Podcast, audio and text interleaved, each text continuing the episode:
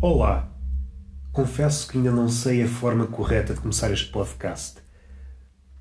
Talvez não sei seja a forma mais genuína de o começar. É a forma como eu vejo a vida.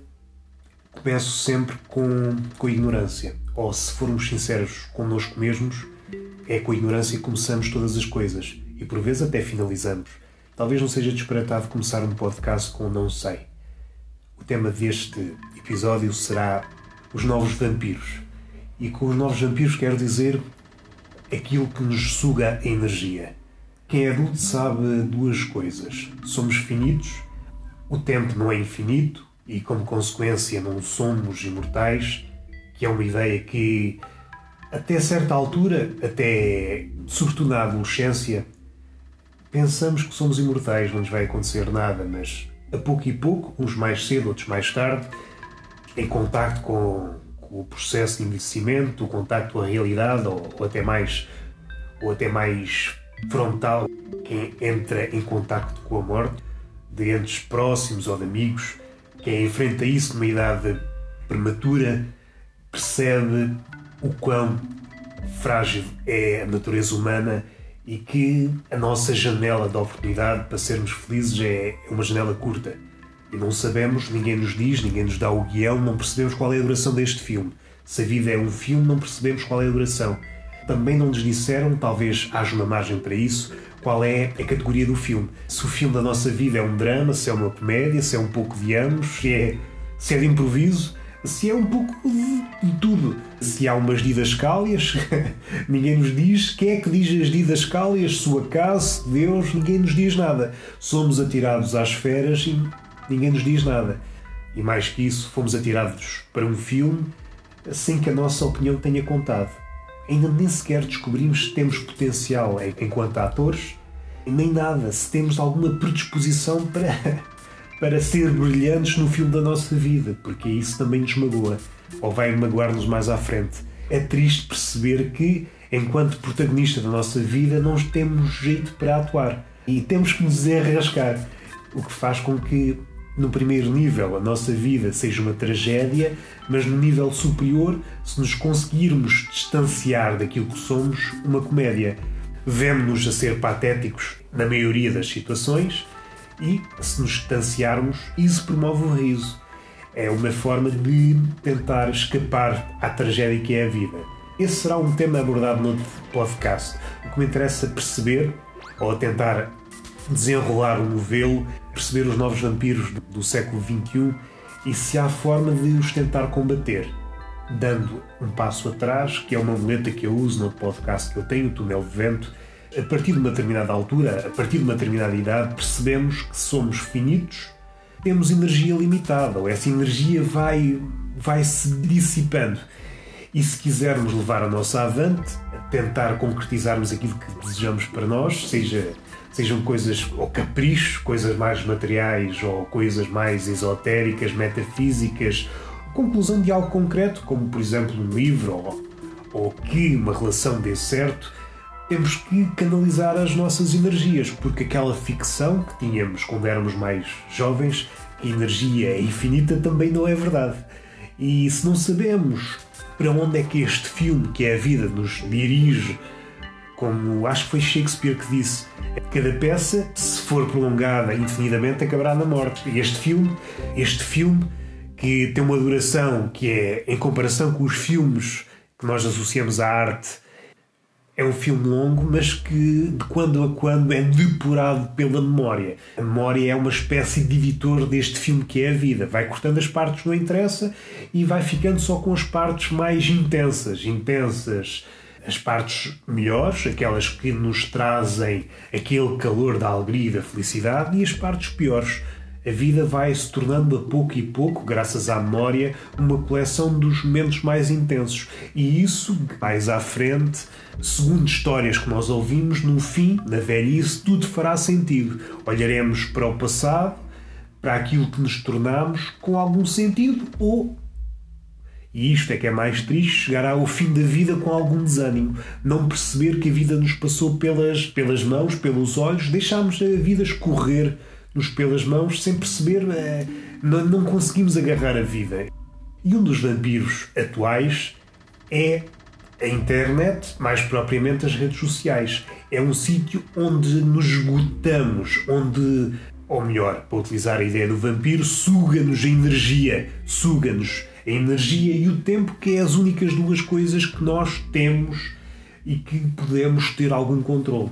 Formas há de combater esse vampiro? Os vampiros clássicos podiam ser combatidos com crucifixos, com água benta, mas suspeito que estas, as redes sociais, não podem ser combatidos dessa forma.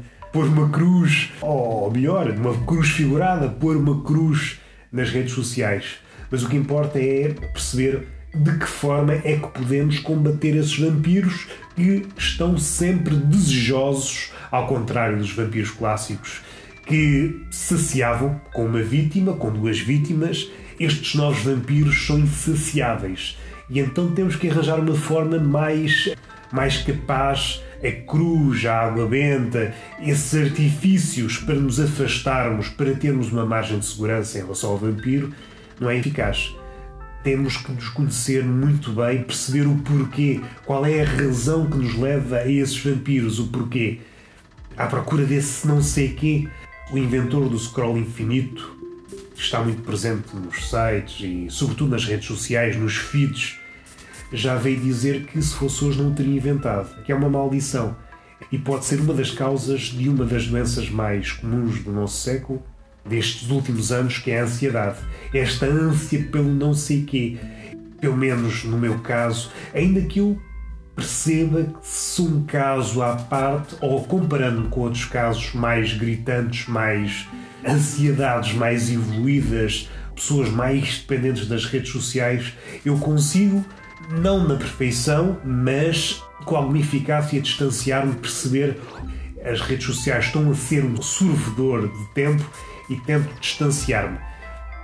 Se o tempo é a coisa mais preciosa que nós temos, então parece-me um desperdício usarmos as redes sociais, pelo menos de forma atabalhoada ou sem um fim concreto se o uso da rede social não nos ajudar de alguma forma a concretizar aquilo que nós queremos ser, e no meu caso, alguém eh, em parte a escrever melhor, tudo o que me afastar desse vetor, então é um desperdício. Então estou a utilizar, estou a utilizar as redes sociais de forma ineficaz.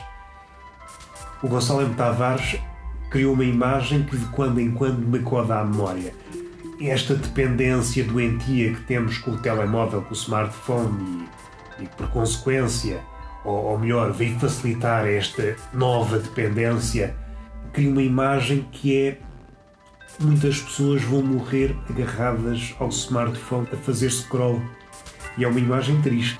E até digo mais, deve ser das imagens mais tristes que possamos imaginar. Alguém desesperado a fazer scroll, scroll, à procura desse não sei quê que nunca chega e entretanto morre. E assim foi a vida. E é importante, pelo menos para mim, tentar distanciar-me. Usar as redes sociais, porque hoje em dia parece-me disparatado tentar viver fora desse mundo, porque o mundo real e o mundo virtual, hoje em dia, a fronteira é muito ténue e muito do mundo real comunica através do mundo virtual afastarmos-nos desse canal de entrada, dessa arena onde a comunicação acontece, parece-me parece estúpido, mas convém termos em mente que há outras formas e o mundo real continua a existir independentemente das redes sociais. Se não podemos vencer esse vampiro, tentar manter uma distância de segurança e tentar afastar-nos. Perceber que, além desse vampiro, há outras coisas. Se entendermos a vida como um ritual de sacrifício e como um ritual no qual damos sangue a um deus ou a um ídolo, então não dar o nosso sangue a esses vampiros.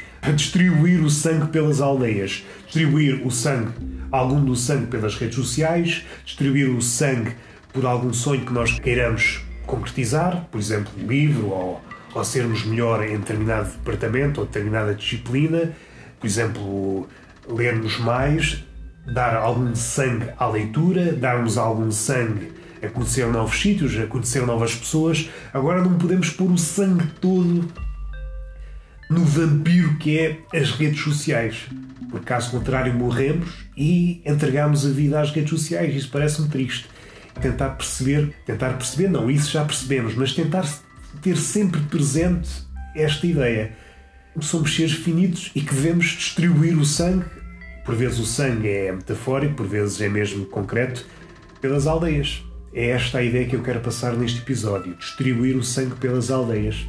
Uma forma simples de. E cada uma dessas aldeias, um sítio onde já fomos felizes ou tentamos procurar a felicidade, porque há sítios onde nós sabemos que já fomos felizes e há outros em que sabemos que a felicidade se acoita numa dessas casinhas dessa aldeia. Sabemos que a felicidade está lá, ainda não a encontramos, mas devemos continuar à procura. Parece-me ajuizado desta forma. E está feito o episódio. Espero que tenham gostado da viagem. Até ao próximo apiadeiro.